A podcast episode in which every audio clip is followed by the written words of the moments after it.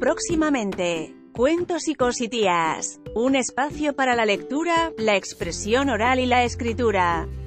No te lo puedes perder este mayo de 2021.